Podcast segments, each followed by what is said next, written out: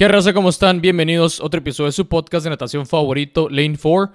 Hoy tenemos invitado especial a Pedro Quiancone, seleccionado nacional uruguayo y un amigo mío con el que entrené por algunos meses en Florida. Pedro nos platica sus experiencias representando a Uruguay y algunas de las decisiones que ha tenido que tomar a lo largo de su carrera deportiva, como cambiar de carrera de medicina a nutrición, emigrar a Paraguay y entrenarse en equipo solamente con su entrenador y muchas más, que son por las que actualmente se encuentra entrenando para lograr su pase a los Juegos Olímpicos de París 2024. También platicamos del gran impacto que tuvo en la natación mexicana sin siquiera saberlo. Estuvo mucho en la plática, aquí se las dejo y espero que les guste tanto como a mí.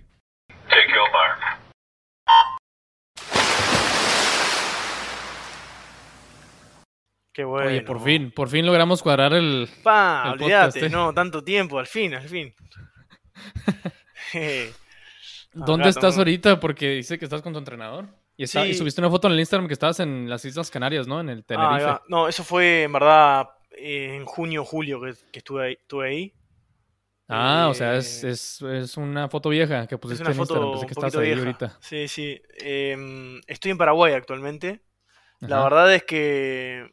Ta, viste que yo sigo con la, con la natación a full. Sí. Entonces, bueno, nada. En Uruguay el tema de la infraestructura es muy, es muy mala, es muy complicado. No tiene pi- eh, piletas de, de 50 metros. Ok. O sea, en todo el ¿Ninguna país en hay una sola. ¿Cómo? ¿Hay una nomás en todo el país? Una en todo el país que ni siquiera está en la capital. Está a dos horas de la capital. Entonces, Mm. para ¿Y nadar tú, en la- y tú vives en larga- Montevideo? Yo vivo en Montevideo, que es capital, y esto está en Maldonado. Ya, ya. Pero está Punta Uruguay es un Este, país muy, muy chico, ¿no? O sea, ¿cuánto, ¿cuánto duras en cruzar todo el país? Y capaz unas ocho horas en auto. ¿Uruguay? ¿En serio? Sí, sí, sí. Ah, no está tan chico entonces. Sí, no, no te quiero decir con, con- con- O sea, no te puedo decir con certeza, certeza, pero sí, creo que anda por ahí, ocho, Ok. nueve horas. Pensé que era más Este, chico. mm, pero ta, entonces por tema de infraestructura nos vinimos a Paraguay porque es un, es un lugar cerca eh, y está como medio estratégico. Si te pones a, a ver la ubicación, está como cerca de Argentina, de Brasil, de, de Uruguay mismo. Entonces, eh, para ir a competir, ¿viste? Y todo eso está, está bueno. Sí, sí. Sí, he visto este- que, que ha sido competencias en Argentina y en Brasil. Claro, sí, sí, sí, he ido, entonces está, estoy metiéndole a full porque, bueno, el proyecto que tengo es poder clasificar a los juegos ahora, ¿viste? En 2024. Sí. Sí. Sería, bueno, un objetivo a cumplir y ta, estoy dándole a full a eso. No, qué bueno, qué bueno. Y ahorita estás preparándote para el Mundial de Corto, ¿no? En Australia. Eh, exacto, en Melbourne. Es, me voy ahora el 7 de diciembre, si no me fallan los cálculos, dos semanas y media más o menos, ¿no? Sí, Este, más o menos. Así que, bueno, metiéndole a eso, la verdad. Muy contento, muy contento. Siempre representar a Uruguay está, está divino, está bueno. Así que, Sí. nada, entrenándome para eso. Y bueno, y es así, ahí es la, oficialmente la, la última del año. Y ya preparar el año que viene, ¿no? Que está el, el Mundial de Fukuoka en julio, que es como, viste que los mundiales son como requisito previo para ir a los juegos y demás, en caso de no tener una Sí. marca. Así que bueno, ahí andamos, Dani. A full con todo. Y, y, para Australia ahorita, ¿cuál es la expectativa? ¿Qué, qué- en qué te estás enfocando para, para ese, ese Eh, mundial? Es tu segundo mundial de curso corto, ¿no? En verdad es mi tercero, pero en Abu Dhabi me, me agarré COVID el día antes de competir. Entonces, como no competí, podemos técnicamente decir que va, mi seg- va a ser mi segundo, pero, pero clasificado en corta tercero y ya fui a Budapest ahora, el mundial pasado. El de corta, el de larga, perdón. El de larga, exacto. Así que, era tu bueno, primero de larga. ese fue mi primero de larga. Y ahora este va a ser mi tercero de corta, pero que voy a poder competir, bueno, si Dios quiere y no sale nada mal, va a ser el segundo. Ya, ya. Este, Y, y en Uruguay dices que las, las instalaciones no, no son las mejores y por eso andas en Paraguay. ¿Y cómo está el apoyo ahí en la natación uruguaya para, para el equipo, sobre Ah. todo para las nadadores elite? eh, nulo. No hay nada. Sí, igual que en México. Eh, Sí, nada, pero ustedes seguramente tengan mejor, mejor, eh, mejor apoyo, mejor todo. Eh, en Uruguay. Ha habido temporadas en donde sí, ahorita creo que se están llevan, pasándola difícil. Claro, nosotros siempre la pasamos difícil. Eh, pasa que la natación en Uruguay es como un deporte muy menor, amateur, y no le dan mucho, mucha pelota, ¿viste? Como que hay más importancia eh, por el fútbol, por el básquetbol. Eh, poco a poco el rugby ha ido creciendo. Eh, bueno, el remo ha crecido mucho. Entonces, es muy complicado. Eh, no, no, no, no destinan mucho dinero a la natación como para justamente eso, para mejorar la infraestructura, todo, entonces se hace muy difícil. Viste que nadar en la corta se puede, pero ya salir a competir a, curso largo es, es duro, ¿no? Es como la, transición. Entonces está. Muy feo. Me, sí, me, vine para acá porque sé que Paraguay tiene. Bueno, sabía que tenía y ahora te, puedo eh, corroborar que sí, que tiene muy buenas instalaciones. ¿viste? Tiene pileta larga, corta, muy buenos gimnasios. Entonces al final es, es un lugar cerca, pero que, que hay una diferencia abismal. Sí, no, pues qué bueno. ¿Y cómo es el proceso de calificación entonces para, para Uruguay, para el Mundial de curso corto y a lo mejor curso largo?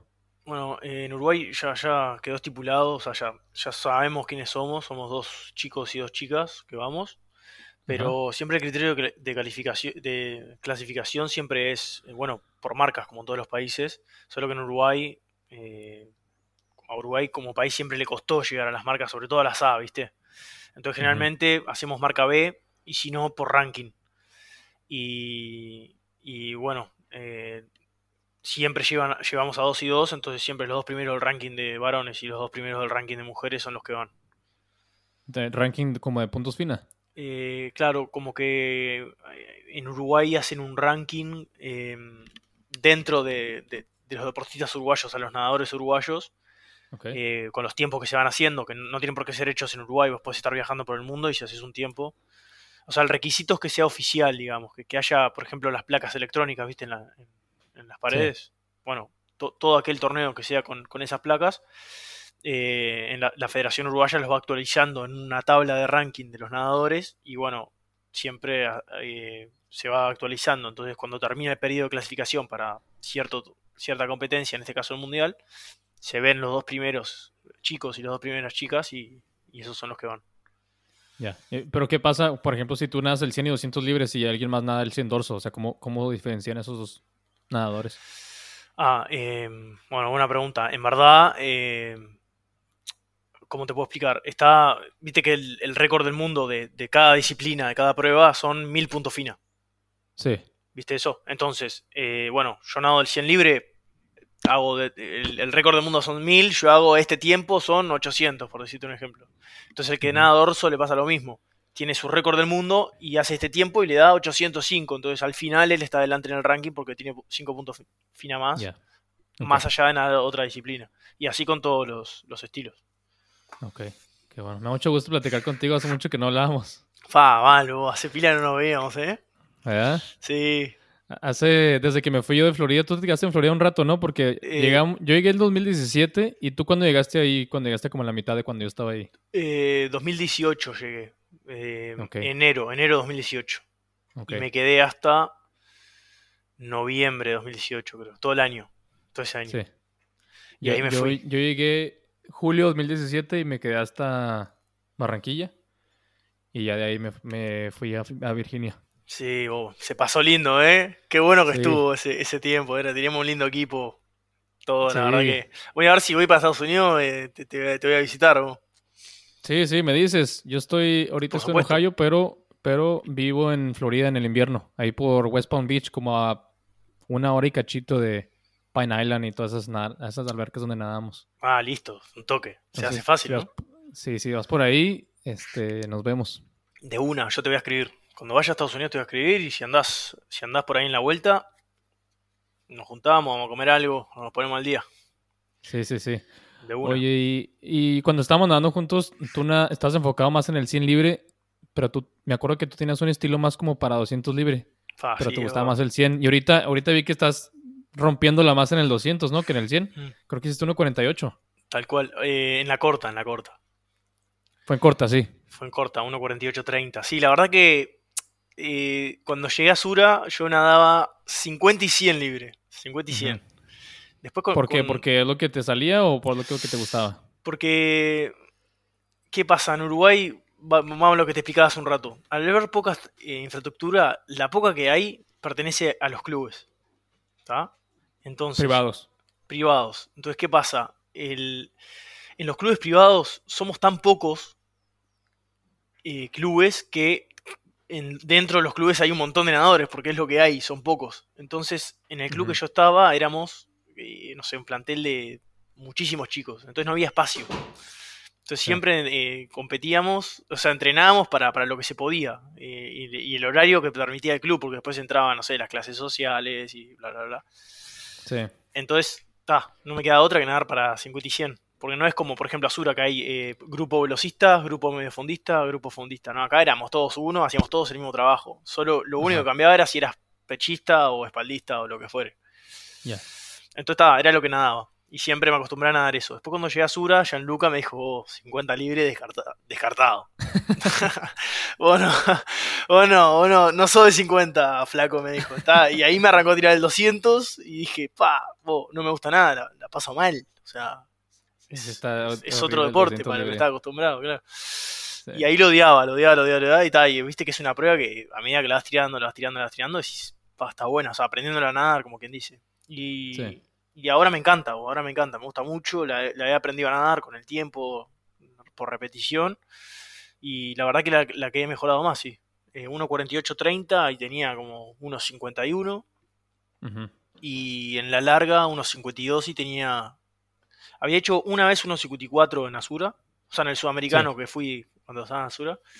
Pero después nunca había bajado... Después hice dos veces 1.55, después nunca había bajado el 1.56.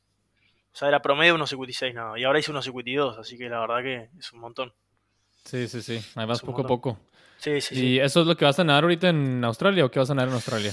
No, en Australia, ¿qué pasa? Mira, te cuento. Iban a dar el 100 y el 200. Era lo, son mis pruebas y era lo que estaba, lo que había acordado. Pero cuando sacaron los pasajes, eh, mi federación sacó el pasaje eh, teniendo en cuenta el calendario de- del mundial anterior de, de- de corta, el, el de Abu Dhabi. Pero ¿qué pasa? Ahora hará de, de esto un mes o capaz. Cambiaron el calendario. No sé por qué.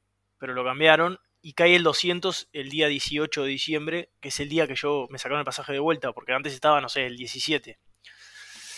Entonces me quedé sin el 200, lamentablemente, que era la que más quería nadar, pero nado el 100 y estoy evaluando de tirar el 400, como alternativa, como para no ir hasta Australia y, Sí. y quedarme tantos días sin nadar una sola prueba, que creo que es el primer, segundo día, después que quedaría como libre mucho, ¿viste? Entonces estoy viendo, no hay, no hay nada asegurado, pero la idea es nadar 100 y 400. 100 seguro, 400 está en evaluación todavía. Sí, pues sí, yo creo que sí, sí tendría sentido nadar el 400 para pues, aprovechar la vuelta, como dices tú. Tal cual, ya que estoy ahí, bueno, no, no estaría mal. Aparte, viste que en los mundiales siempre hay eh, gente de tu nivel, o, ni que hablar mejor, pero digo, podés encontrar como una serie pareja para, para poder correr, viste, competir. Y eso está, está Sí. bueno. Sí, sí, buenísimo. Qué bueno, pues qué mala onda. ¿No, no, no hay manera de cambiar el vuelo de regreso? No, no, porque, ¿qué pasa? Justo como la, la- la conexión que, había- que había hecho era a través de Qatar, escala, y viste que con todo el tema del Mundial, justo ahí la final del Mundial es el 18, si mal no, no recuerdo. Entonces es todo un caos, es como que, además del, del dineral que sale, eh, Sí.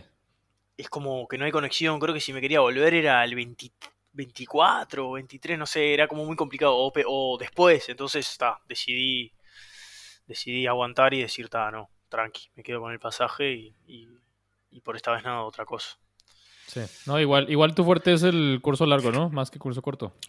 Eh, me siento un poco más cómodo, sí, me siento un poco más cómodo por el hecho de que, como que a mí la, la transición de, de, de la vuelta a salir a nadar como que me cuesta un poco, entonces cuando me logro acomodar, que ahí va mi mejor parte de, de mi estilo es el nado, ya tengo como que girar de vuelta y, y así constantemente, entonces al final Sí. Me siento un poco más cómodo en la larga. Y si me preguntás, me gusta más también, o sea, prefiero. Ya, me gusta más corta. Me gusta Sí. mucho ir por abajo del agua. Pa- Claro, pasa que tu, tu subacuático está, está full, el mío, el, yo soy un desastre. Sí, y bueno, Yo- entonces que andas- an- an- an- me dijiste que andas en Tenerife, pero en el verano, ¿no? Ahorita no. Allá, No, en eh, Paraguay. fui ahorita. en, eh, en Tenerife, estuve enero, febrero, eh, mitad de mayo, junio y julio, ponele algo así, abril, mayo, junio, julio. O sea, estuve un buen rato ahí, buenas, como cuántas semanas. Eh, y, y estuve como 12 semanas, como 3 meses. No, mentira, te miento, te miento, te miento, pará, perdón. Eso era lo que estaba estipulado, perdón. Es verdad que en, en- me fui antes al final, me fui antes. Eh, estuve un mes y medio, un mes y medio estuve en total, o sea, seis semanas. Está súper bien. Yo, yo, yo pensaba que Tenerife era como un, lugar donde iba la gente y se quedaba a lo mejor una semana o máximo dos. No, no, no, es que sí, es que sí. De hecho, sí. eh, yo estuve, con, estuve tanto tiempo ahí que te puedo decir, eh, venían nadadores de, de distintos países con sus entrenadores y demás, y estaban, sí, eh, dos semanas, tres, algunos a rentar, pero generalmente una, dos semanas y se iban, y se iban, y venía más gente, y se iban.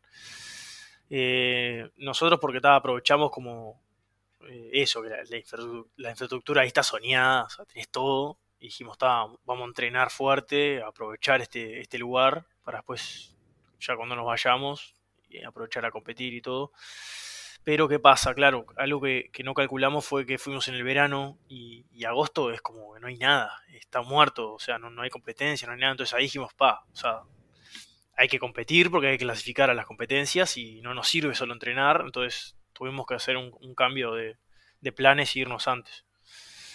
Ok. Pero ¿Cuán- cu- la idea es volver viene. muchísimo es- estos últimos meses, ¿no? O sea, Pa, cada vez que queríamos hacer el podcast, no, que tengo competencia en Sí, Uruguay, tengo sí, sí, competencia sí. en Paraguay, tengo competencia en Argentina. Este año viajé un montón para competir. eh, tres veces a Uruguay, dos veces a Argentina, eh, fui a Brasil. eh, bueno, después tuve lo de Hungría. Eh, acá en Paraguay tuve como tres competencias. O sea, estuve un montón viajando, moviéndome y compitiendo. Fue un año medio alocado ahí, pero, pero súper contento, porque la verdad que los resultados, bueno, se dieron. Eh, hasta mejor de lo que esperábamos con mi entrenador.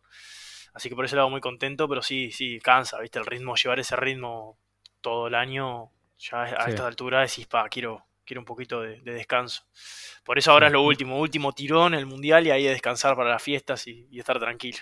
Pero sí, Sí, sí, sí, a full. Entonces, ¿cuánto tiempo ibas en Paraguay? Y acá en. Paraguay eh, vine eh, dos meses de eh, marzo, de marzo a mayo Ajá. y ahora volví eh, en septiembre creo que fue. Y me quedo, me sí, todo septiembre, todo octubre y todo noviembre. Ok. Porque tal, el 7 de diciembre me voy. Así que ahí estoy. Y, y, y, ok, entonces para todas esas experiencias, que, que, que padre, o sea, qué bueno que estás disfrutando y así, porque es, es una, una etapa muy corta de, de la vida de la natación, entonces qué bueno que, que estás aprovechándolo al máximo. ¿Cómo, cómo le haces para, para los costeos de todos esos viajes y así? ¿Es, es mayor parte de apoyo de tu familia o, o tienes... Sí, Sé que estás patrocinado por Under Armour, pero no sé cómo funcione el, el No, no. trato ahí. eh, en verdad sí, es todo, todo por, por mi familia. La verdad que el Qué apoyo, de- bueno, qué, el qué- apoyo de la qué FLIA es, sí, sí, es muy importante porque está. eh, que, que te apoyen así con un sueño que, que tiene uno, viste, que es eternamente agradecido. Pero Sí. pero sí, sí, también es muy costoso, entonces no te voy a decir que no hay una cierta presión con todo lo que hago, porque está, al final es como que, si bien me apoyan y lo hacen porque, porque ta, me quieren o no sé, eh, ta, al final decís vos, tengo que obtener resultados y tratar de lograr porque es complicado.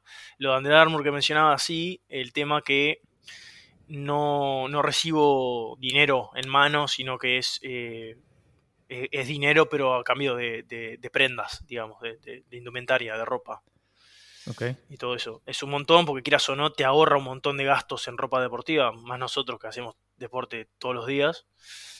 Eh, pero está, entiendo que tener un sponsor que te dé el dinero está bueno porque te puedes financiar de repente algún viaje, finan- eh, comprarte ropa, o sea, la indumentaria para entrenar, ya sea materiales o, o lo- o los, o la- los trajes para competir y todo eso, ¿viste? Pero bueno, está, ahí vengo, eh, metiéndole con el apoyo y está. Sé que no es fácil, pero es corto, como decís vos, es muy es efímero, esto es hasta 2024 y se termina. Exacto, a menos de que seas como yo y regreses. Ah, pero vos podés, vos podés estar despegado, boludo. Yo no. Oye, no, pero fíjate que, que no, no estoy de acuerdo con que sientas pre- presión porque siento que el apoyo de tu familia lo hacen por no, no porque están esperando que llegues a una meta, sino porque es importante la experiencia en sí la que estás viviendo. O sea, no nomás es llegar y sacar resultados o calificar a Tokio. Digo, a Tokio, Tokio se pasó a París. Sí, sí, aparece. Me imagino que, Eh, que, o sea, aunque no califiques, ellos van a estar felices de haberte apoyado porque pues es lo que... Para eso tiene uno la familia, ¿no? Para No, tal cual. apoyarlos. Eh, eso que decís es, es. o sea, es importante y es interesante también porque es así, o sea, yo por suerte en toda mi carrera deportiva que tuve desde, desde niño, eh, el apoyo de mis padres que, que recibí siempre fue incondicional, tipo, no fue que, que, siempre me exigían, o viste esos padres que están muy arriba de sus, de sus hijos y es tipo, che, tenés que andar bien, tenés que rendir. Al revés, siempre fue disfrutar, eh, disfrutar de lo que haces, eh, las experiencias que te está dando este deporte son, ahí va eso, son, son increíbles, son únicas, eh, aprovechalo, te va a servir para el futuro, bueno, y esto es un poco lo mismo. Me apoyan porque, porque saben que, que es mi sueño y además porque está me vieron convencido, hay un convencimiento detrás y no es que, lo quiero hacer por hacer, ¿me explico? Sí. Entonces está, obviamente, parte de la regla del juego es que, se puede no llegar, hay que tenerlo claro eso. Pero está, mm. obviamente está el apoyo y todo, pero siempre de, uno va a salir lo mejor para que para llegar al mejor resultado posible, ¿no? Exacto, sí. Pero está, la verdad que disfrutando, disfrutando un montón, es esto que estoy haciendo, la verdad que nunca lo había hecho y, y cada día que pasa me arrepiento menos, o sea, estoy como más orgulloso de haber dicho que sí y que esto se esté dando.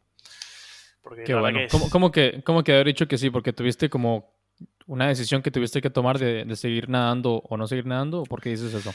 Sí, em, ¿qué pasa? Yo estoy haciendo una carrera universitaria eh, en Uruguay, de licenciado en nutrición se llama para ser nutricionista, básicamente. Eh, que Estabas en medicina antes, ¿no? Querías hacer medicina. Exactamente, estuve en medicina que hice un, eh, un, año y medio o dos, no me acuerdo, y dos creo, y después abandoné porque no, no me terminó de gustar del todo. Eh, y sobre todo porque quería nadar y es una carrera muy demandante, entonces al final la dejé. Y bueno, esto es un poco lo mismo, empecé con nutrición, que, que ya hice dos años y medio de cuatro este, entonces, ahora tuve que tomar esa decisión de decir, vuelvo a intentarlo porque ya había como intentado en Estados Unidos, ¿viste? Y había salido bien y eso, pero después decidí volver para empezar la carrera de nutrición. O dejo y, le doy de lleno la carrera, me recibo y ya arranco mi vida profesional, que ese es otro sueño que tengo para mi futuro, ¿no? Eh, me gustaría ser eh, nutricionista deportivo, trabajar con deportistas y, ta, y conversaciones con, bueno, con mi novia, con mis hermanos, con mis, con mis viejos, todo, eh, eh la verdad que, que logré entender y, pensando yo en frío decir, esto es ahora. La carrera, recibirte dos años después o dos años antes, al final es lo mismo. Y esto es ahora o no es. Y es algo que, me encanta. Entonces al final dije, ta, vamos a por todo. Eh, a dar lo mejor de, que se pueda y, a disfrutar del proceso, que eso es lo más lindo. Acá no son solo las experiencias de viajar, de, de, todo, del deporte, sino que también conocer un montón de gente por el camino y que el día de mañana te quedan los contactos para el futuro, ¿viste? Sí. Así que. Parece que tienes muy claro eso, o sea, lo, tienes súper claro. ¿Siempre fue así o, tuviste como que alguna crisis ahí de, de, tomar la decisión de si sí o si no en algún momento en donde, híjole, sí quiero, pero piensas en otras cosas que a lo mejor también tendrías que hacer, porque eso que dices tú, yo estoy 100% de acuerdo en donde la natación, nomás al alto nivel que nos gustaba hacerlo nosotros, nomás la puedes hacer en determinada edad. O sea, cuando tienes 22 a 28 claro, máximo. Tal cual. Hay, claro que hay excepciones, pero creo que ahí es la, es el, la ventana en donde en realidad puedes eh, llegar a tu potencial. Y, mucha gente puede decir, no, pues vas a entrar tarde a la carrera laboral o te vas a, retirar, no sé, más viejo. Pero sí, pero al final de cuentas, prefiero vivir dos años más nadando a mis 27, 28 años que retirarme a los 63 en vez de los 65. Porque ya, si me retiro a los 63, que no me van a nadar igual. Sé qué es lo que voy a hacer. Tal cual. No, no, sí, sí. Igual y me muero a los 50, imagínate. claro. peor. No, peor. No, no, eso que sí, sí. O sea, ahora, ahora que estoy haciendo esto, no, 100% feliz y decidido lo que estoy haciendo. Antes de tomar la decisión, sí. Tuve que poner sobre la mesa eh, todo este, toda esta idea que tenía, todo esto que estoy viviendo. Y del otro lado, poner eh, el estar lejos de, de la familia, que igual está, de, mi pareja, de, mis amigos, que también eh, estoy, en nada, tengo 25, cumplí hace, unos meses. Estás en una edad que, que, salís y que estás, yo qué sé, haciendo cosas y haciendo la carrera y, viviendo otras cosas, pero que eh, que si haces esto a alto rendimiento te las perdés y si haces eso perdés. O sea, es, como una balanza, ¿viste? Sí. Pero a mí siempre me tiró el lado del deporte, me encanta, es, como un, modo de vida para mí, o sea, no me imagino eh, haciendo una vida sedentaria y, sentándome ocho horas en una oficina y sin moverme, no, no, no sería feliz y no, no, lo bancaría. Sí. Entonces, está, eh, al final, como te dije, al hablar con, con mis familiares y, y varios amigos me, me dieron su punto de vista y, y la verdad que, no me arrepiento, que, yo creo que fue la decisión acertada y, y que ahora tengo que disfrutarlo a full y no pensar en lo otro. O sea, no pensar, ah, no estoy haciendo esto, no, sino que ahora esto y después, como decís vos, dos años más tarde igual es lo mismo. Sí, sí, no, exacto. Y, y también siento que yo no, también siento yo siempre he dicho, bueno, no siempre he dicho, pero últimamente he dicho que no hay, no hay decisiones correctas e incorrectas. O sea, son decisiones y punto. Tal cual. Y la, decisión que tomas, te comprometes y le das con todo con esa decisión, independientemente de cuál sea. Se vale cambiar de opinión, pero mientras haces la decisión, comprométete y dale con todo. Y lo que estás haciendo, entonces, pues, qué chido. No, no, sí, la verdad que es, así, es así. Así que estoy feliz y bueno, llevando el día a día, mejorando y entrenando y bueno, esto es, Qué bueno. así. Sí, sí, sí. Y, ahorita, y ahorita que estás ahí entrenando y todo, ¿tienes un entrenador nuevo? ¿O, llevas con él bastante tiempo? Porque eh, también los sigo él en el Instagram y parece que están, no tienen un equipo grande, ¿verdad? Ustedes, o sea, ¿son ustedes dos nomás o, cómo está ahí tu, situación? Mira, eh, en mi carrera deportiva pasé por un montón de lados. es un montón de entrenadores, o sea, de clubes más que nada. Ahora es la primera vez que tengo un entrenador particular, o sea, que, que somos él y yo, no hay, no hay equipo, somos él y yo. Qué bonito. Eh, viajamos juntos, entrenamos juntos y bueno, competimos juntos, o sea, él y yo. Em, con él estoy, este, como hace un año, o sea, poco, ¿eh? un año y, medio capaz. No, no, no mucho más de ahí. Hasta que está, evaluamos esta posibilidad de viajar, de, apuntar a, a, los juegos, de decir, che, hay chances, tenés posibilidades, tenés condiciones. No va a ser fácil, pero se puede. Entonces, cuando juntamos esas ganas y, y, craneamos bien la idea, ya dijimos de los dos de, abandonar nuestra vida allá y, apuntar a un año y medio, decir, ta, viajamos donde haya que viajar, se entrenará de la mejor manera y bueno, y a competir.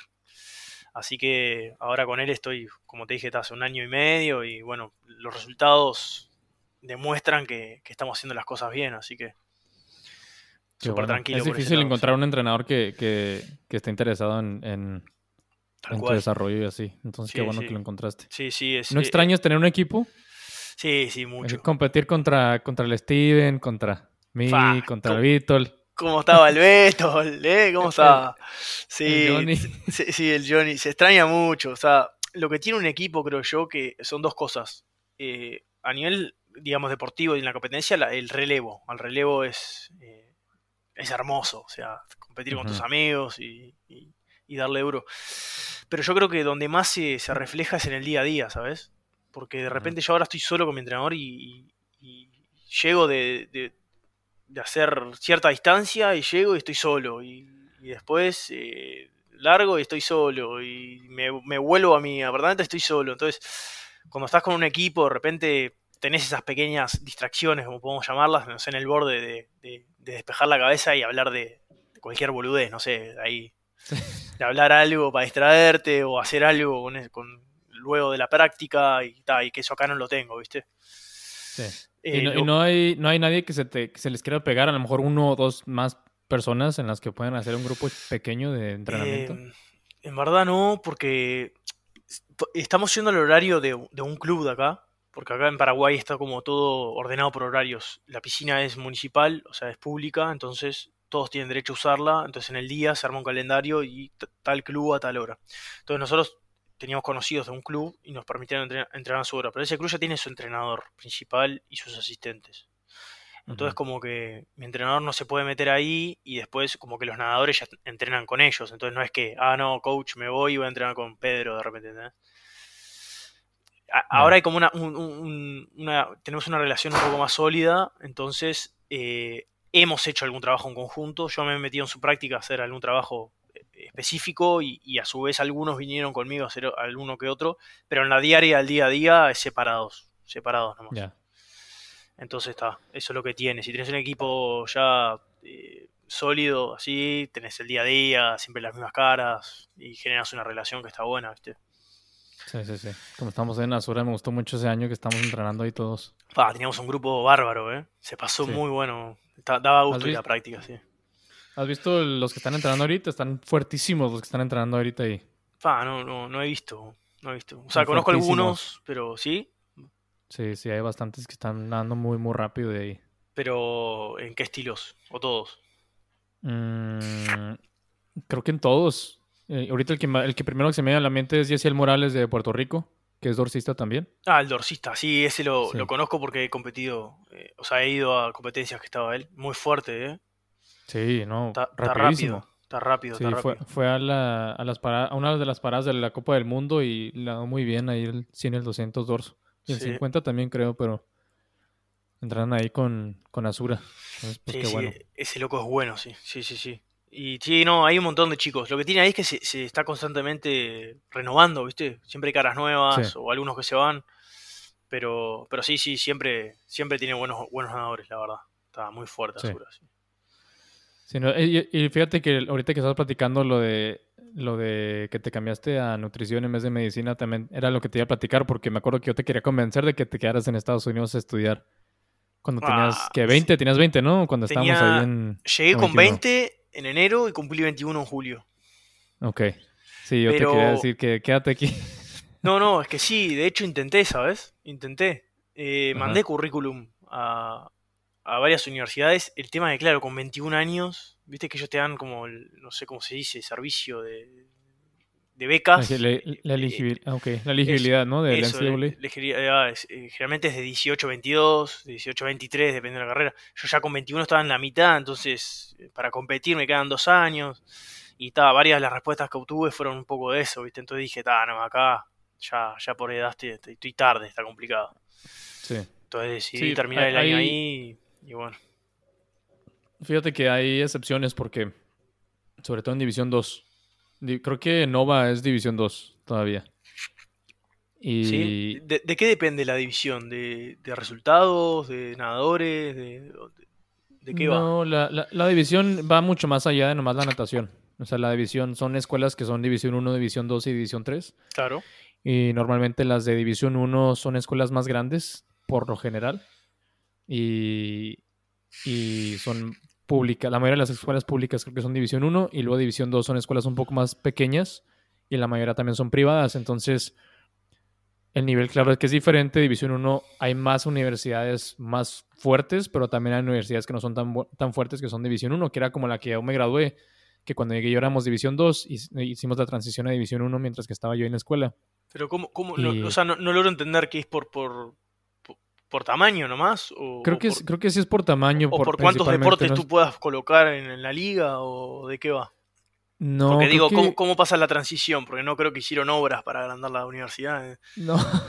por eso te Sí, digo. o tienes sea, razón. Tien- tien- tienes razón, fíjate que no estoy muy seguro de cómo funciona, pero lo que sé es que las escuelas de División 1 por lo general son escuelas muy grandes en cuanto a estudiantes. El número de estudiantes de 40.000 estudiantes, 60.000 estudiantes y así. Sí. Y las de División 2, yo cuando empecé aquí en Estados Unidos, fui a una que, es- que está aquí en Ohio, chiquita, que teníamos como 1.500, 1.800 estudiantes, no me acuerdo cuántos eran.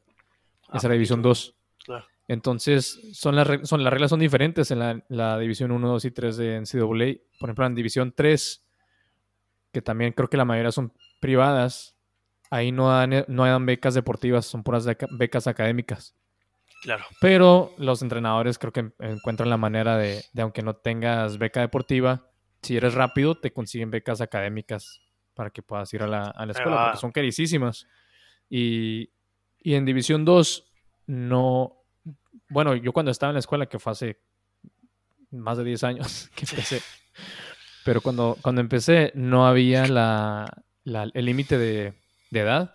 Entonces yo cuando entré a, a mi segunda universidad, cuando me cambié a Texas, estaba con amigos que, que llegaron de 20 22 y se graduaron unos, creo que uno tenía hasta 26 años al último.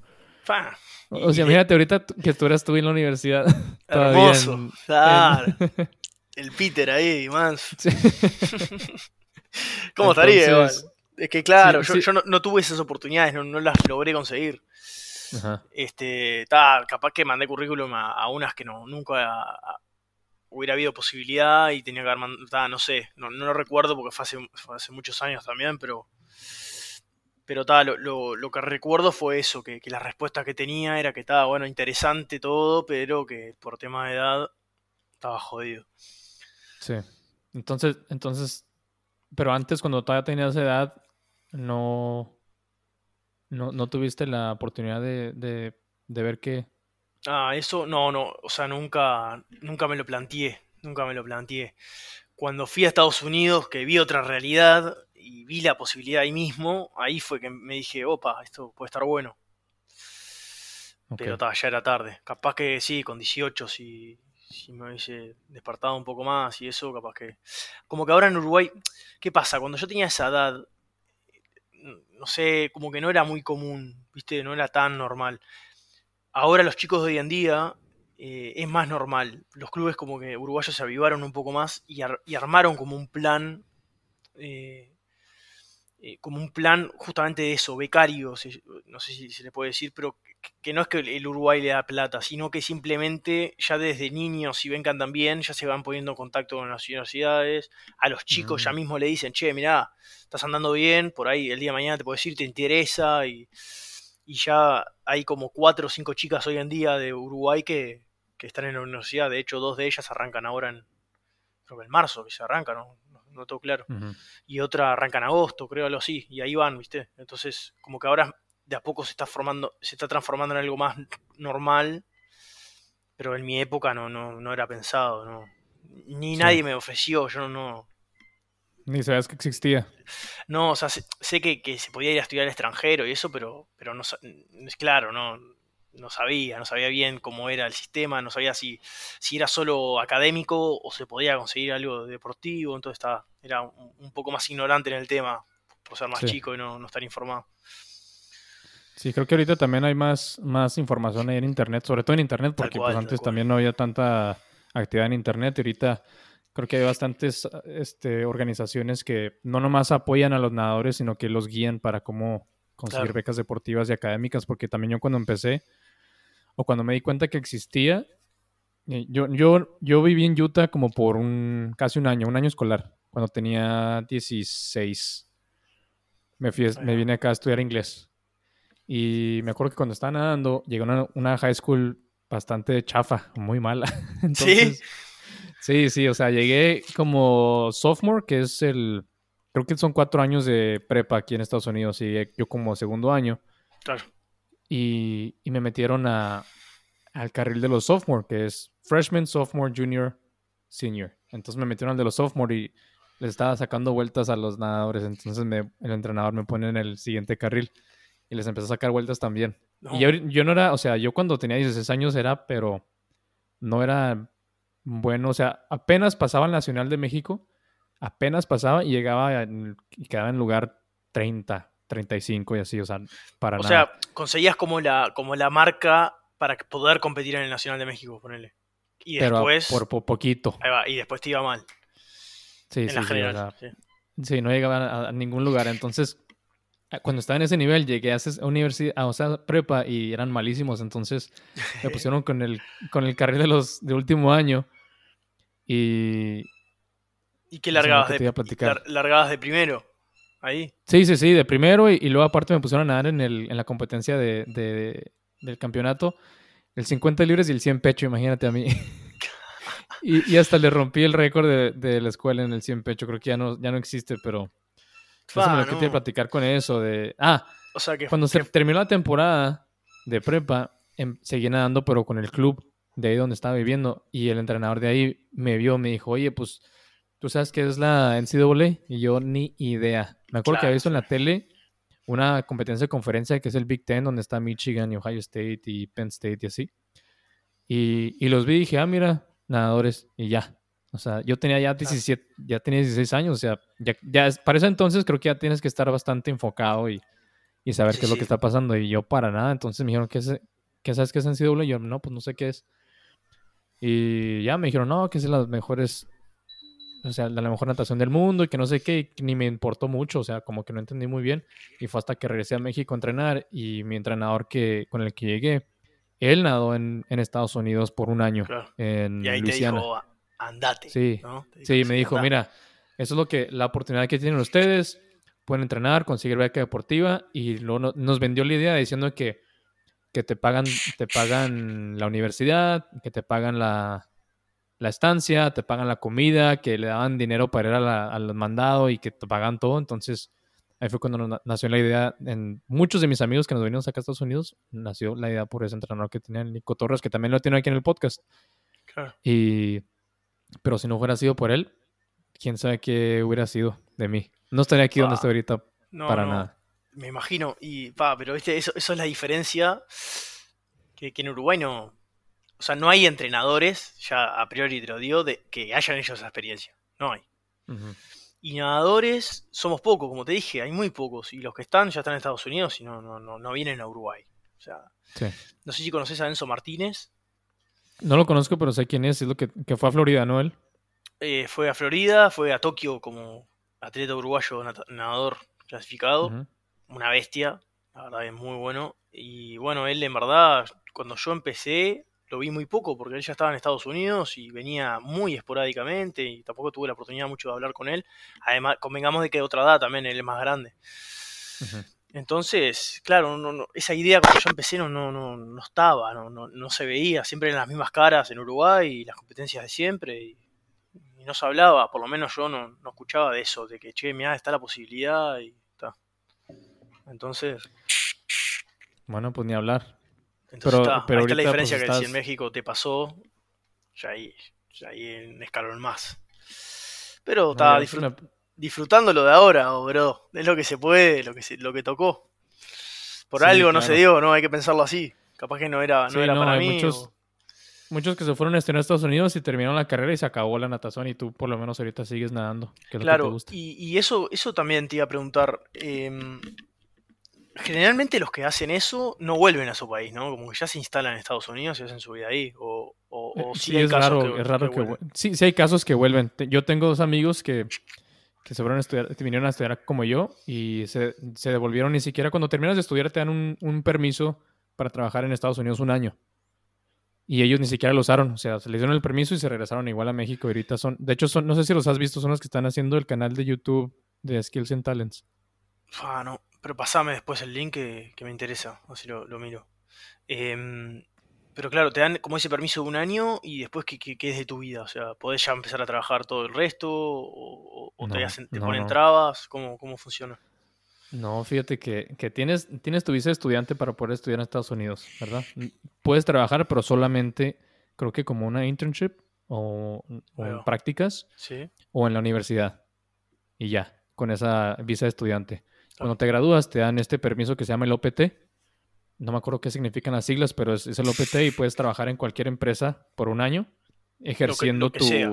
Tu profesión. Tienes que ejercer, tienes que ejercer tu, tu carrera que estudiaste. Claro. termina ese año y o antes de que termine puedes aplicar para tener una visa de trabajo, pero necesitas que tu empresa u otra empresa te, te patrocine y eso es muy muy difícil. Entonces, co- por ejemplo, ¿cómo te que- patrocine? Que... que la empresa X diga, "Mirá, yo quiero a Daniel en mi, en mi empresa y, y- y le, y- quiero hacer la visa, así.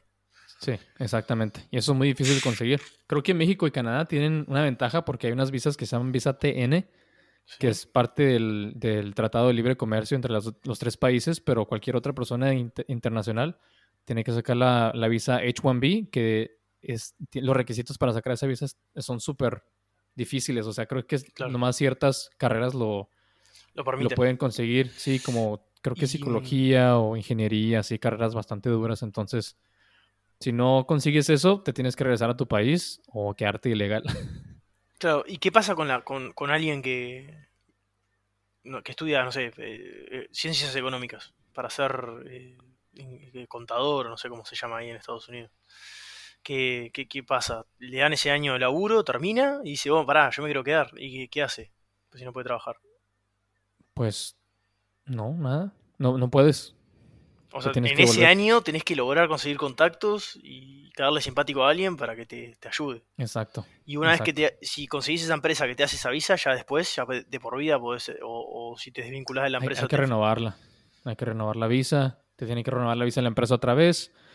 Y creo, creo que determinado tiempo que llevas ya con la visa y viviendo en Estados Unidos, puedes aplicar para tu green card Claro. o para tu residencia y ya te la dan. Y al hacer residencia, sí ya no necesitas el, el apoyo de nadie. O sea, ya, ya la tienes tú y ya puedes trabajar donde tú quieras. Y mm, claro, y si, y si la, la empresa te fleta, te dice, no, yo no, no quiero más contigo, te, te- te vas. Adiós, sí.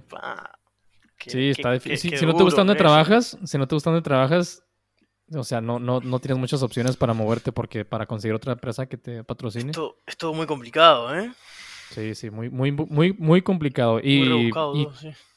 y para sacar la visa de estudiante también está muy complicado. O sea, ahorita que ya, ya terminé de hacer eso, no pienso tanto en eso, pero me acuerdo que cuando empecé todo el proceso, era bastantes formas que llenar y exámenes de inglés, exámenes de admisión y Claro, es momento, bastante trabajo. O sea, si un lo momento que quieres hacer- cansa, ¿no? Claro que Sí, sí, sí, pa, o sí. basta de... si los chavos o chavas quieren ir a venirse a estudiar a Estados Unidos, es, no está fácil. O sea, Ya, ya llega un momento que decís vos, esto está necio. sí, o no, tan es. claro, está necio. Fíjate, que, que a lo mejor tú no sabes, pero tienes una influencia, tuviste una influencia muy grande en la natación mexicana. ¿Yo? Sí. ¿Por qué? Por, por el abrazo. Claro, abrazo. Abrazo. Pero ¿por qué? Porque que- sí, sí, hay gente que está escuchando ahorita la selección mexicana, van a saber por qué, pero, pero fue, el abrazo fue un... qué se, se bien, tra- se convirtió en un símbolo nacional No, entre la selección. qué o sea, hermoso. todos... Pero pará, mi pregunta es, yo te lo decía a vos, jodiendo, o sea, porque estabas usado, o sea, abrazo, viste que es como diciendo, chao, sí, dale. Sí, no, no, es, Eh, es que no es como, como que alguien va muy rápido y o, o se guardó para el final y le mandó un abrazo y se fue y les ganó a todos. Ahí va, ahí va, le mandó un abrazo, al lado y chao, Sí. ahí va. Sí, sí, claro, va por ahí, o sea, se puede usar de varias maneras, pero va por ahí. Eh, a lo que voy es, yo te lo decía a vos, vos lo llevaste a México y la gente se copó, o, o cómo fue. So- pues, no, no a todos, o sea, yo, yo le empecé a decir con un par de amigos de México de la selección y luego pues estuvo Pero- gracioso, les Pero gustó. cuando, cu- ahí va, cuando lo dijiste, tipo, quedaron descolocados, diciendo, ¿cómo? ¿Qué? Y ahí Sí, les sí, sí, sí, hay que se- se explicar. explicar. Claro, sí. Y, y, ta, y ahora es normal, entonces. No, no, si vieras, o sea, creo que hasta en Barranquilla, creo que fue la palabra más, más mencionada en la selección mexicana. O sea, para todo, todos decían abrazo, abrazo. Vos, pero pará, ¿saben que el arquitecto soy yo? Pues ya, ya van a saber ahora sí. si Sí, están por favor. vos. Vos, ¿de dónde salió? la- que un día digan, vos, ¿de dónde salió el abrazo? Y bueno, da, del Sí, no, entonces, y, y fíjate que llegó a tal, a tal nivel en donde un amigo mío, no sé si lo ubicas, pero se llama Ricardo Vargas, que fue a Río, es nadador de distancia, y no me acuerdo en qué competencia, pero creo que fue en, la- en los Panamericanos de Lima. Yo ya no estaba nadando, pero cuando, cuando les pusieron la cámara en la cara eh, antes de la final, se ponen así, o sea, como, un, como una cruz en el pecho diciendo, Abrazo. mandando un abrazo. Claro. Entonces me, da- me dio mucha risa porque pues ya hasta cuando yo me dejé de nadar y, y la gente decía diciendo abrazo y así y otros amigos también les digo que, que son una carpeta. Claro. Vos, ahí va, e- Este loco es un carpeta, le decís. Vos. Está, Sí, está, sí. está despegado, está a otro nivel. Sí. Sí, no, pero, pero te, te quería platicar eso porque pues tú tampoco, tú no sabías tampoco, tú no sabías ni que has tenido esa influencia en la natación mexicana ni ellos sabían que- quién era el arquitecto del abrazo. No, no, claro, por eso. Ahora, Dani, eh, esos mensajes que me llegaron al WhatsApp, ¿se escucharon? No. Está, está, está, está, está, me quedo tranquilo, no, porque está sonando, ¿viste? Y no quiero Sí. Que, influya. No, así que qué No. bueno, así que el abrazo se hizo internacional y lo usa la selección mexicana. Qué Sí, buena sí. onda, No qué sé, buena onda. Creo que, no sé si todas lo usen, pero, pero pues yo entre mis amigos todavía Es que, ¿sabes quién lo usa? Los carpeteros lo usan. El que tiene Exacto. carpeta usa el abrazo. Ah, sí, no, qué bueno, qué bueno. Qué buena, qué buena anécdota me contás. Y que ahora, o sea, hoy en día, ¿y esto hace cuánto? ¿Hace cuánto lo implementaste? ¿Mi- ¿Ese mismo año que yo fui? ¿Al año siguiente? No, en ese mismo año, o sea, en 2018, Pues que tú o sea, tienes muchísimas, muchísimas palabras que, que... ah, ¿No te acuerdas cómo Víctor le encantaba platicar contigo por todas las Pa, palabras que decías? se gozaba conmigo, ¿eh? decía necio todo y se volvía loco. Sí, eso también, fíjate, creo, creo que también empecé a decir necio ahí con la selección y... claro, el necio es tipo, oh, está mortal, o sea. Sí. Bueno, se puede usar de dos maneras, tipo, te ponen un trabajo muy duro en la práctica, pa, está necio. O si no, o si no, eso, tipo, un loco anda muy bien, tipo, va, competir contra este loco, oh, el loco este está necio, tipo, está muy zarpado. eh, como que tenés que entender ahí el momento de usarlo, pero ta, se puede usar así, ¿viste? Pero sí, Sí, a no, Víctor, está- a Víctor le, le- le hablaba así se- y se, se, se- Se se gozaba. desco- se descostillaba de la risa, me acuerdo que se gozaba. ¿Has hablado con él últimamente? Vos sabés que cada tanto alguna historia que me contesta o le contesto y ahí hablamos Ya. o alguna boludez, pero poca cosa. Pero hemos dicho de, de a ver si en algún momento podemos coincidir, no sé, de, de ir yo para ahí o ustedes para acá o algo, no sé, como que para vernos todos, ¿viste? Estaría lindo hacer como una, un, un reencuentro ahí de los pibes. Sí, sí, sí. Podría estar interesante. Sí, Capaz que ahí en Estados Unidos, que a él le queda más cerca, vos ya estás ahí y es todo mucho más fácil, creo yo, porque ir para Uruguay o ir para México, capaz que se hace un poco más complicado, ¿viste? Sí. No, Tú estuviste en México, ¿no? También en La Loma fuiste a entrenar. Fui a la Loma a entrenar exactamente, estuvo muy bueno, estuvo muy bueno. Nunca había ¿Qué te ido a la altura Yo no- y Yo nunca he ido a La Loma. no, está bueno, esas ganas. pero nunca había ido a la altura y pa, fue toda una experiencia, ¿no? Porque es duro. Es horrible. Sí, sí, sí, pasás mal, ah, está necio, vale, vale la Sí, redundancia. tan es- Pero está Una, sí, vez- sí. una vez, no, te ha, conve- no te ha tocado convertir, competir en altura? Eh, sí, bueno, en verdad, te digo que nunca había ido a, a entrenar así. Sí fui a competir eh, en los SODE Sur de Bolivia. ¿Dónde habían sido? En eh, 2018.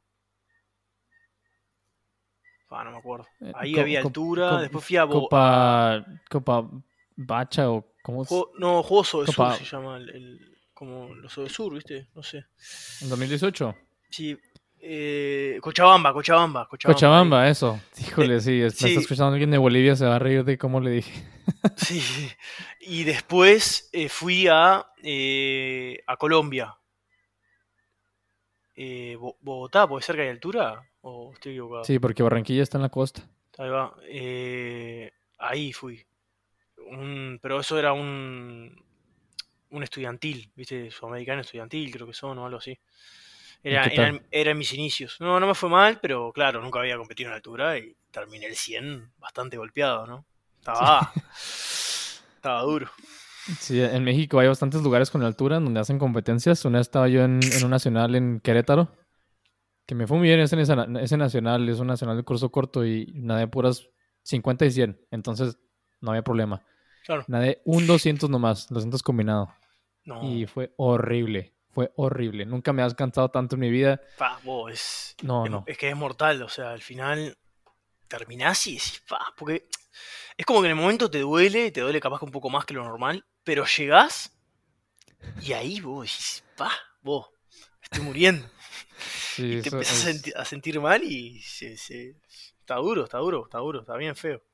Eh, entonces está eso, pero no, muy bien, vos, muy bien. Eh, la, la altura bien, tengo ganas del año que viene meter de vuelta, sobre todo porque, como, como hablamos al principio, la idea es eh, clasificar al Mundial de Fukuoka.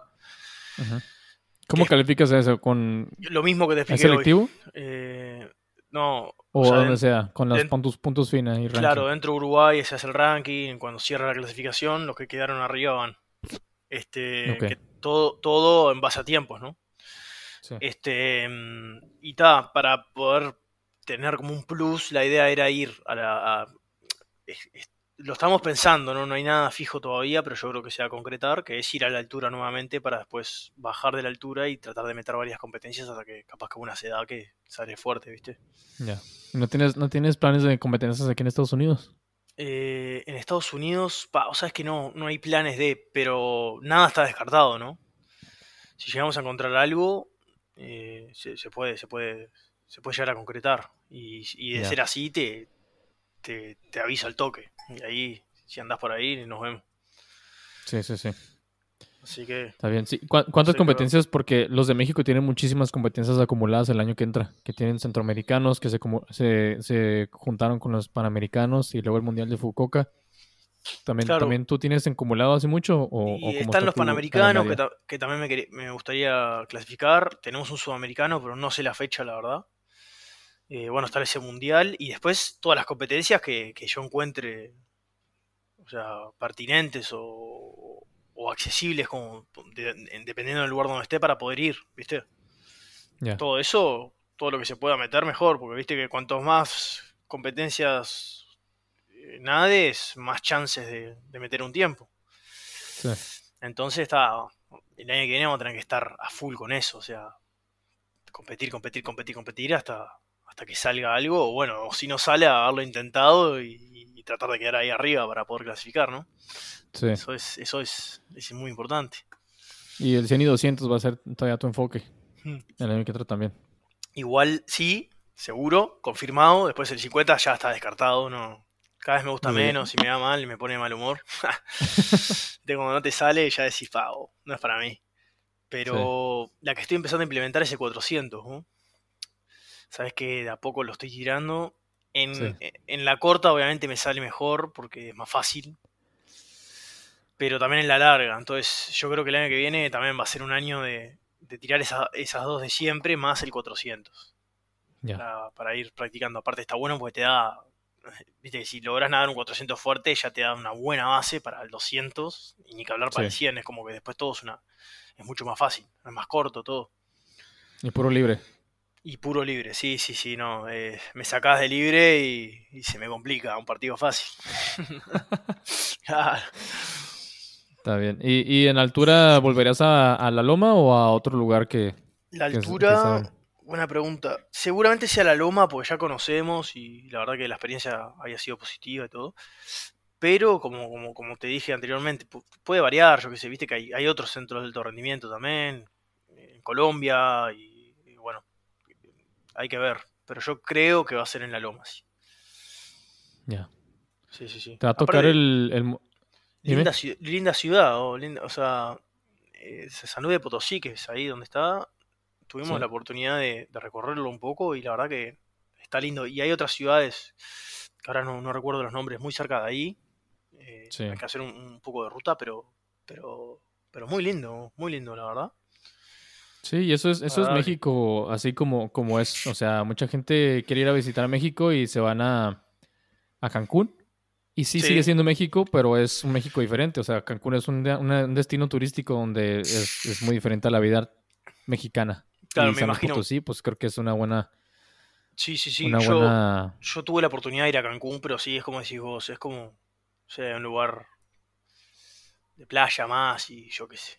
No, no, entiendo que no es el México, México, capaz.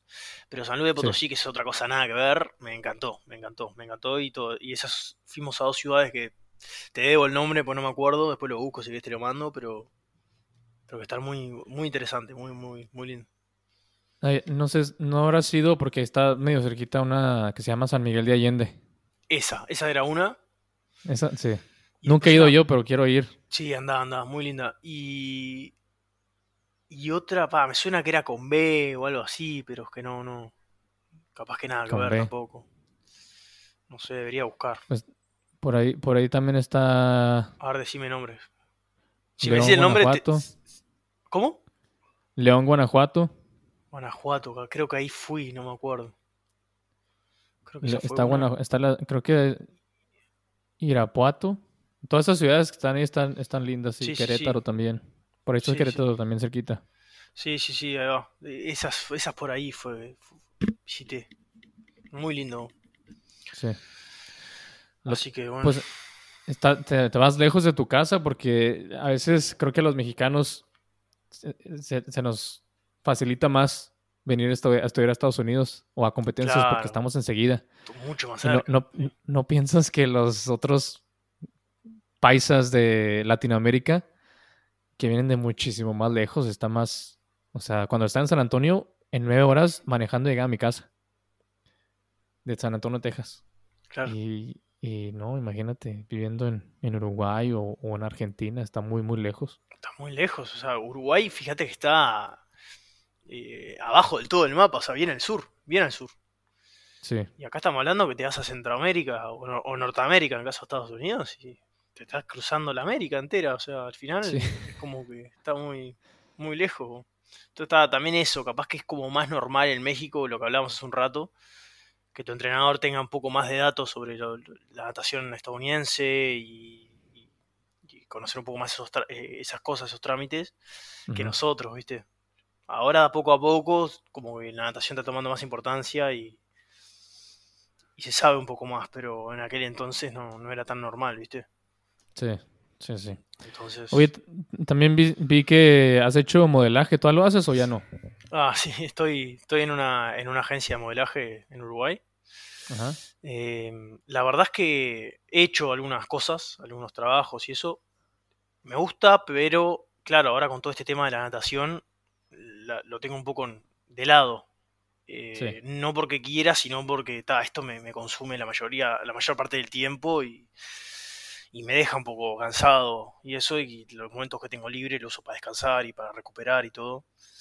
Eh, pero es algo que, que el día de mañana no, no lo descartaría, ¿no? O sea, cuando termine todo esto, que todavía voy a seguir siendo joven, eh, está bueno, está bueno. ¿Cómo, cómo está eso? O sea, ¿son, son, eran puras fotos o videos o, o- o qué tipo de modelaje Eh, estabas haciendo para ropa? Los que sí, para ropa, para marcas, eh, lo que lo que he hecho yo, los trabajos que he hecho eh, fueron fotos. Eh, di- diferentes. Algunas fueron fotos como para eh, como para una página web que simplemente era como paradito nomás con la ropa y otras ya eran más como fotos, las típicas fotos, más como eh, más posando, más, Sí. no sé si me explico, pero pero no, está bueno, está bueno. O sea, en verdad, no soy alguien que me, que me encante que me saquen fotos y eso, pero pero está ahí como que el ambiente está bueno, o sea, la, la gente con la que me tocó trabajar, súper buena onda. eh, así que, no, la verdad se, se pasa bien, yo qué sé. Si hay un buen ambiente de trabajo, está, está bueno. Sí, sí, sí. Qué bueno. Y- luego sí. las... También algo que, que quería platicar contigo es sobre las redes sociales, porque creo que es una de las mejores maneras para darte a conocer como atleta, Sí, tal cual. sobre todo en un deporte de la nat- como la natación que no es muy conocido. Entonces, Sí. vi, vi que en, tu, en tus redes como cambiaste un poquito más como las usabas, porque antes era un poquito más como normal, o sea, como gente las usa de poner ciertas Sí. fotos y, y adiós. Tal Y cual. ahorita como que le estás poniendo más, más enfoque, ¿no? A las redes sociales. Sí, la verdad es eso. Me di cuenta que, que es como una vía muy importante hoy en día. O sea, el- el- ha crecido muchísimo las redes sociales en el mundo. Y, y es tal cual decís vos, para darte a conocer y mostrar lo que haces, es, es la, es la forma. Yo siempre fui medio colgado con las redes sociales. O sea, colgado es una palabra que se usa en, en Uruguay que es como, como, como no le da mucha importancia. Y, y cada tanto, ah, me acuerdo, ah, bueno, vamos a subir una foto.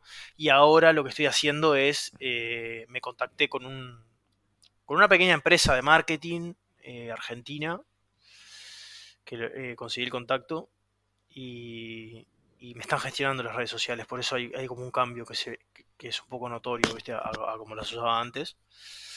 Sobre todo porque está. eh, también requiere tiempo, cierto grado de edición, y que la calidad, y que el- y la luz, y que esto que lo otro. Entonces, está. lo derivé a, a una persona que, que me lo está haciendo y. Y está. Creo que ha, ha tenido un impacto positivo. He subido algunos que otros seguidores y eso. Y está, bueno, está en proceso, ¿no? Tampoco es que estoy hace mucho. Pero un ¿Qué poco es lo por que te gustaría lado. lograr con, con incrementar tu número de seguidores y así? Y Pues en para verdad. conseguir apoyos, porque para, para mí es lo principal, o sea, conseguir Eso, eso. apoyos y darte a conocer. Tal cual. No solo darme a conocer, que ya sí está bueno, eso. eh, pero son dos cosas en verdad la que, la que pensé. Uno es el apoyo, eh, que está, como hablamos, si puede ser económico siempre es mejor, pero por el hecho no, es de guardarme la plata para mí, sino que inver- reinvertirla eh, en este proceso que estoy haciendo. Sí, Y la segunda que pensé, el aumento de seguidores y todo, es pensando el día de mañana en mi carrera profesional, porque al final las redes sociales es algo que va a estar, creo yo, que, que para toda la vida o por lo menos por muchísimos años más. Entonces, también es como otra vía de que si te haces conocido, la gente, no sé, te puede contactar por ahí y ya podés como también mostrar el día de mañana no solo el deporte que hago, sino las, las cosas con las que trabajo y bueno, y todo así, ¿viste? Creo que es, que es una herramienta importante para el mundo de hoy.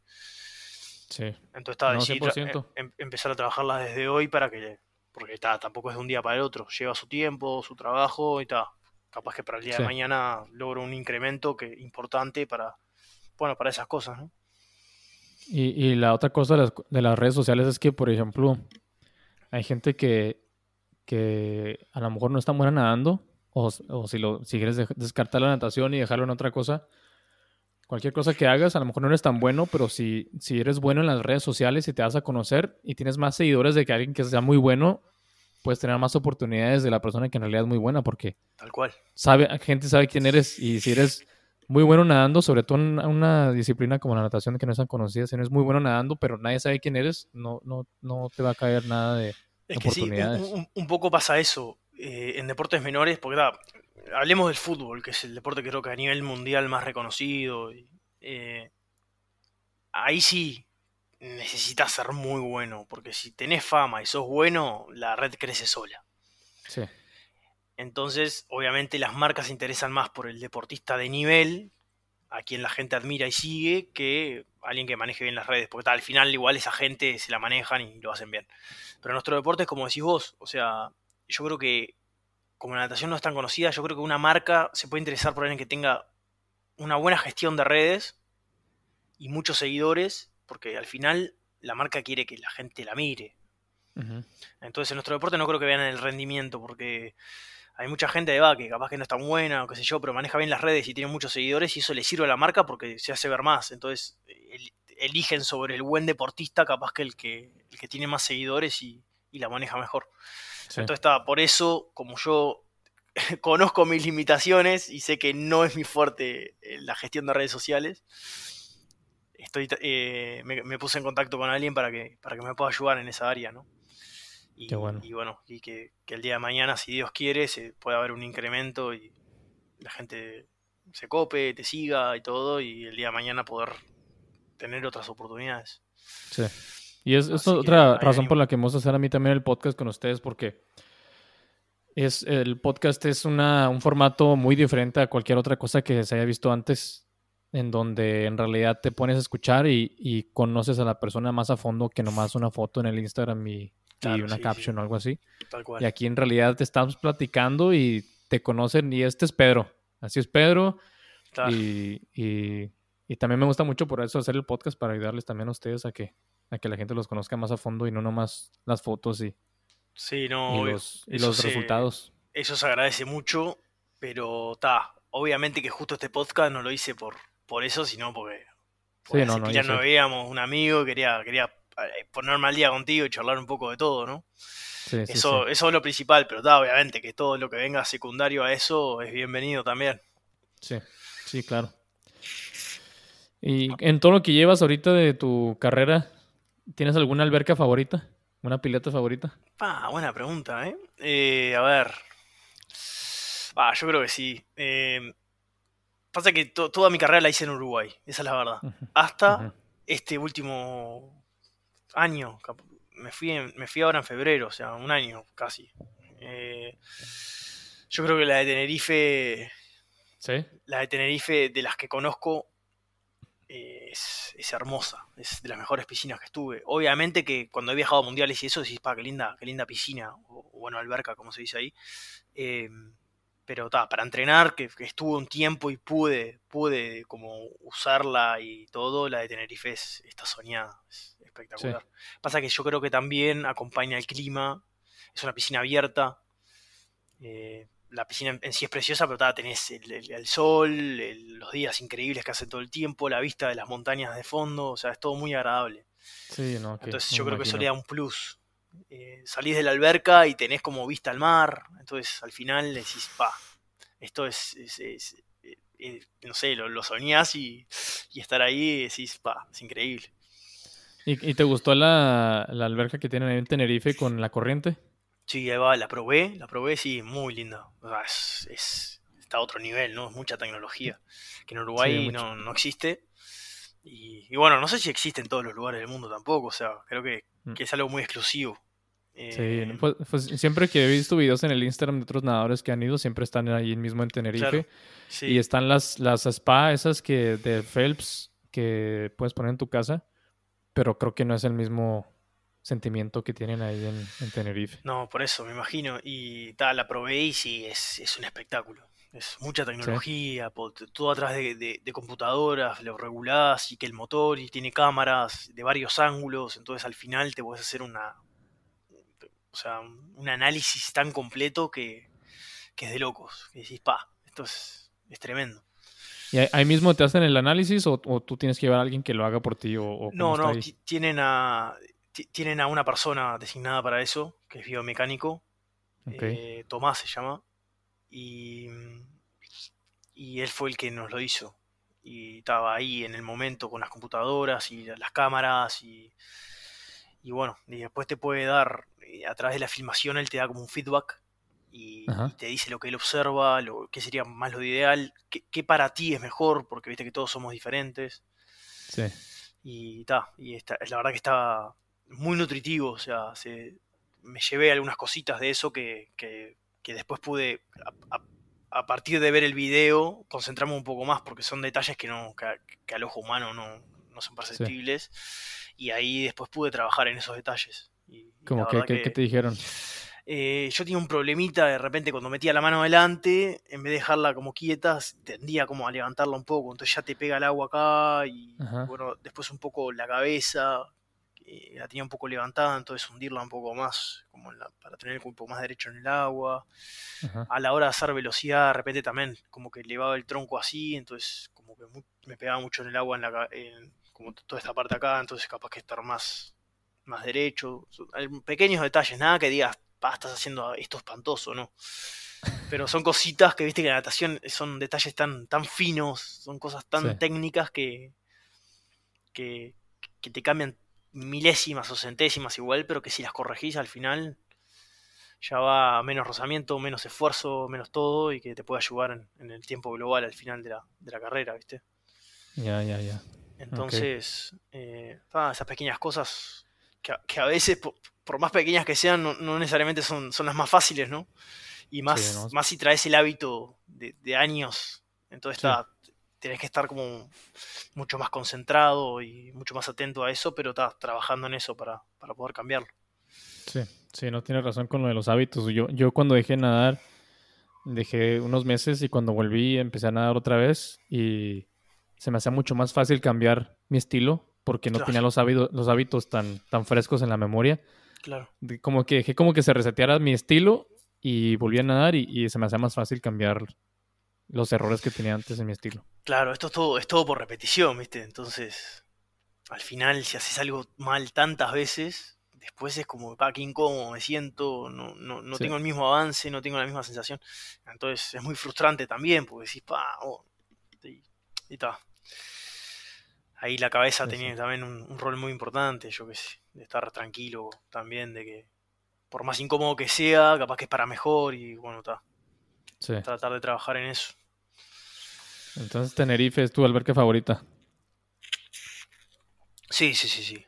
Para, pasa que estuve tiempo y entrené y la pude conocer y sí, sí te puedo decir que, que de las que conozco es mi favorita. Ya. ¿Y tienes alguna carrera favorita? Eh, de las que yo compito. Sí, o sea, eh, que has competido ya hasta ahorita, que, sea tu carrera favorita hasta ahorita en tu carrera. Ah, eh, a ver. ¿Qué dijiste? ¿Me sentí al 100 o me gustó mucho el resultado o, el, algo así? El, 100 libre que nadé, fui a Zaragoza a competir cuando estuve ahí en España y nadé un 100 libre en Casablanca, creo que se llama el club. Eh, Salió, salió muy bueno, fue, hice mi mejor marca y me sentí bárbaro. Ahí esa, Ahora, para darte una respuesta rápida, pero que estoy seguro que fue, si no la mejor de las mejores, esa. Ya. Así que eso, muy bien me sentí. Pasa que estaba, estaba haciendo ese entrenamiento en Tenerife, bastante intenso todo, y después como que da gratitud poder ver el resultado y decir, pa, qué bien. Vale la pena todo el esfuerzo. ¿Lo consideras una carrera perfecta o, o yo pienso que no existe la carrera perfecta, siempre haber algo que No. pudiste haber hecho mejor, pero Tal cual, sí. Eh, si era perfecta o no. de las más perfectas que he hecho. Ok, Muy parejo los parciales, eh, la manera de nadarlo. Yo qué sé. Estuvo muy bien, estuvo muy bien. Ahora, si me puedo pensar qué cambiaría, bah, ay, no sé, no sé qué cambiaría porque al final hice mi mejor tiempo. Tampoco es mucho pedir decir, ah, hubiese hecho, no sé, tres segundos menos, no, no existe, pero. Pero yo creo que esa fue de las que salí y, me sen- y dije, pa, sí, bien. O sea, hice las cosas muy bien. ok, muy bien. Entonces ahorita te quedas en Paraguay hasta El 7 Melbourne. de diciembre, hasta Melbourne, sí. Llegas a Melbourne el, el ¿cuántos No. días antes llegas antes de que empiece el mundial? Pa, la verdad que no me acuerdo qué día empieza, no sé si es el 12 o el 13, creo que es el 13, pero llego el 9, así que tengo, tre- tengo 3 o 4 días dependiendo eh, el día de- del comienzo. Pero por lo menos viste que hay mucha diferencia horaria, es, es todo un tema eso. sí. Te, te va, te va a tocar el mundial de foot al mismo tiempo que el mundial de natación. Pa, sí, sí. basta- Si quiero ver algún partido, bueno, Uruguay que está en, la- en el Mundial, si pasa de ronda y demás, y para ver un partido va a estar complicado. ¿Cuán- cuán- Vamos a ver. ¿Cuándo empieza Uruguay? ¿Cuándo es el primer juego? El primer juego es el jueves que viene, contra Corea. Corea del Sur. Ok. Este, ¿En qué- está con, co- con Corea, con Portugal y Ghana, ¿no? Exactamente, contra esos Sí, tres. sí debe de pasar Uruguay y Portugal, me imagino. Es, es un grupo parejo igual. eh, Sí. Pero sí, sí, la, la Está bueno expectativa grupo. está, está, está que, que sí, que esperemos que pase. Pero Sí. sí, el, el- el grupo es muy parejo, muy parejo, la verdad. Eh, ¿Quién, toda- es- quién está fuerte ahorita en tienen- Uruguay? Eh, Fede Valverde, Federico Valverde. Ajá, eh, viste que está jugando en el Real Madrid y la está rompiendo toda. ajá. Eh, Rodrigo Bentancur también está en el Tottenham de Inglaterra. Está jugando muy bien. Bueno, Darwin Núñez acaba de fichar por el Liverpool y, y ha hecho algunos ¿El conejo, goles. ¿El conejo va a jugar o el conejo ya no juega? Y el conejo está viejo. Pero, pero ese conejo, ¿viste? Es, un, es, es una bestia. Sí, Te descuidas y te clava. Te clava el gol. sí, sí. Así que, no, tenemos, tenemos grandes jugadores, ¿viste? Bueno, Cavani también está viejo, pero es Cavani, yo qué sé, es un talento. sí. Cavani, Tenemos- el- estamos viendo el mundial juntos, ¿no? El año, Pa, ¿te el, la, la acordás? vez pasada. Sí. Tengo un video Muy bueno. filmado de- del penal de, Car- de Carlitos Vela, ¿te acordás? sí, sí, sí. sí. No me acuerdo contra quién fue, si Alemania o... No, no era Alemania. No, no era Alemania, Era Suecia, era- ¿no? Puede ser. Pero que lo gritamos, Sí. tipo todos ahí. Yo tenía la Sí. pilcha, tenía la pilcha de México puesta. o- Sí. Sí, fue Sí, hermoso. estuvo muy bueno, estuvo muy bueno. Estábamos con Ava, Johnny, Víctor, vos, yo y no sé si alguno más. Pero se pasó No, bueno, muy lindo. Este mundial va a estar, va a estar interesante. Que acabo de ver, creo que este en la mañana, que, que acaban de anunciar que no van a vender cerveza en, el, en los estadios. Uh, indignada la gente, ¿no? Pues a ver qué Y- pasa. O sea, está muy Y pasa extraño. que sí, es extraño, pero. Pero viste que yo qué sé, el alcohol y, y alguna emoción de por medio que alguien pueda tener, viste que a veces es complicado, viste. Es yo creo Sí. que es para, para evitar cualquier tipo de, de conflicto que pueda haber. Viste que a veces los hinchas se enroscan mucho y. Y a veces pasan cosas. Entonces. Sí, no, está, está es interesante de este mundial. Sí, sí. Acabo de ver el, el- no sé si has visto el documental que está en Netflix ahorita que lo acaban de sacar que se llama FIFA Uncovered o FIFA al descubierto. Pa, vos sabés que no, pero ahora que me decís me, me, me interesa. ¿Qué, ¿De qué habla más o menos? De... Pues habla de, de los problemas que ha habido en, en FIFA, de la corrupción y, y todo Ah, lo que pasó. Sí, desde, desde que desde que se volvió no una organización amateur, sino que empezaron a traer sponsors Sí. y empezó a... Es que es lo que pasa, en, se, me, se me hace que muchas cosas del, del mundo, en cuanto empiezas a meter dinero, Y es por conveniencia. ¿no? Tal Sí. cual. Es por... empieza a haber corrupción y, y la gente ve por sí mismo antes de que por antes de la organización y un desastre, es muchísimo drama en ese, Ah, sí, ese es- es- documental, es que- pero está muy bueno, deberías de, de verlo. Es todo un tema, pero no, no, lo voy a ver. Muy interesante lo, bueno, lo que me decís que pasa, así que sí, sí, sí. sí. Voy a ver si, si después... ¿cu- ¿Cuánto dura? Si después lo miro. Son, son cuatro episodios como de una hora cada uno, o 50 minutos cada uno. Ah, bien, se hace. O sea, es corto. Sí, Sí. Yo, yo, yo vino, vine de vacaciones, me fui a, a Italia un ratito y, y regresé y en el avión todos menos, menos aventé todos los episodios. Y- Fácil. ¿Cómo, cómo estuvo Italia, oh? ¿Se disfrutó? Sí, sí, está ¿Pa' muy, dónde- muy pa' dónde bonito. fuiste?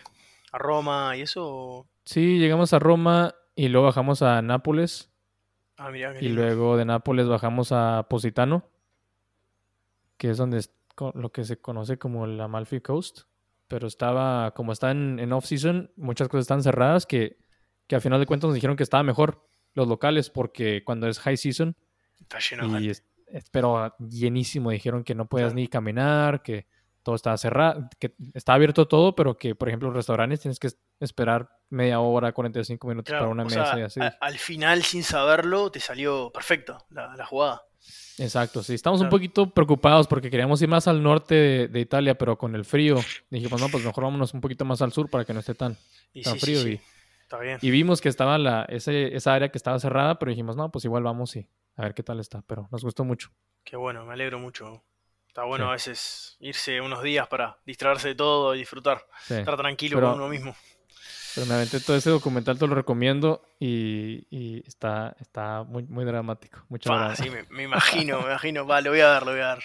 ¿Y, Sí. y hablan, hablan solo de los problemas internos o, o me echan alguna cosita de, de alguna selección o, o de algún mundial en particular, algún partido? Mm, de mundiales en particular, sí, hasta cierto punto, pero de selecciones en, en sí no. O sea, todo es interno, problemas de, de los presidentes, de, de cómo fueron seleccionados, Claro. de cómo fueron seleccionadas las sedes. Fa, Por ejemplo, Qatar, cómo fue seleccionada Sudáfrica, que no tenían sentido. Y eh, pues ahí te dice más o menos las razones por las que se, se escogieron esas y... Pues ya no te voy a platicar, tú mejor ver el, el, el- y sí, sí, el sí, mejor. Sí, Está no- bueno. no- que no haya spoilers. Sí, no spoiler, no spoiler. Pero está bien, bueno, está sí me gustó. sí, sí, lo voy a ver, lo voy a ver. Mucha gente dice, no, no lo quiero ver hasta después del mundial para que no me lo echen a perder, pero pues yo no me puedo aguantar. Pero, pero ahora, ahora que lo viste, ¿lo, lo puedo ver tranquilo ahora o mejor que espere? O...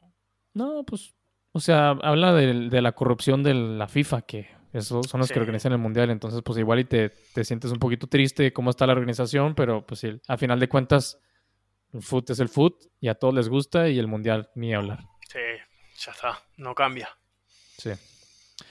Oye, ándale, pues vamos a, vamos a cortarle aquí. Eh, me gustó mucho Dale. platicar contigo, Pedro. Pásanos las redes, tus redes sociales para que la gente te siga y, y vean ahí cómo vas en, Te- en tu carrera. ¿Te las digo acá nomás? Sí, aquí dímelas y, y igual yo las pongo en la descripción del podcast. Sí, no, el Instagram es Pedro Chiancone. O sea, mi apellido, que es C-H-I-A-N-C-O-N. Ahí me van a poder encontrar, así que. Es lo único Así que usas que el. Instagram. Y sí, ese, eh, sí, es el único que uso. O sea, después tengo el Facebook, pero ya no, casi no lo, no lo utilizo. Nomás las tías lo usan, ¿no? Las tías, sí, los sí, ahí va. No. Yo ya ese no. te- te- estaba más de moda antes, creo yo. Ahora ya es Sí. más Instagram o, o otras. O TikTok. ¿No, no tienes. TikTok? No, no tengo, no tengo. Está bien. Así que está. Pero no, otro. Dani, de verdad que oh, muy bueno, muy buena charla. Fue lindo ponernos de nuevo en contacto y ponernos al día con todo. Sí. Pero bueno, espero estar en contacto y, y a ver si concretamos esa, esa juntada algún día. ¿no? Estaría, Sí, sí, bueno. sí. Tú, avísame y, y ahí nos ponemos de acuerdo y le decimos al Beatle Por también. su- sí, le decimos al Betol y, y- y a quien se prenda ahí. Y así nos vemos. Ya estás. Que estés Dale. bien, pero gracias. Dale, oh, amigo, fuerte abrazo. Un ¿eh? abrazo. Y nos estamos Abrazo.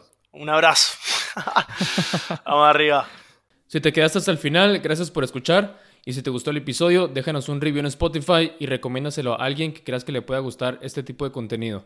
Que estén todos muy bien. Un abrazo.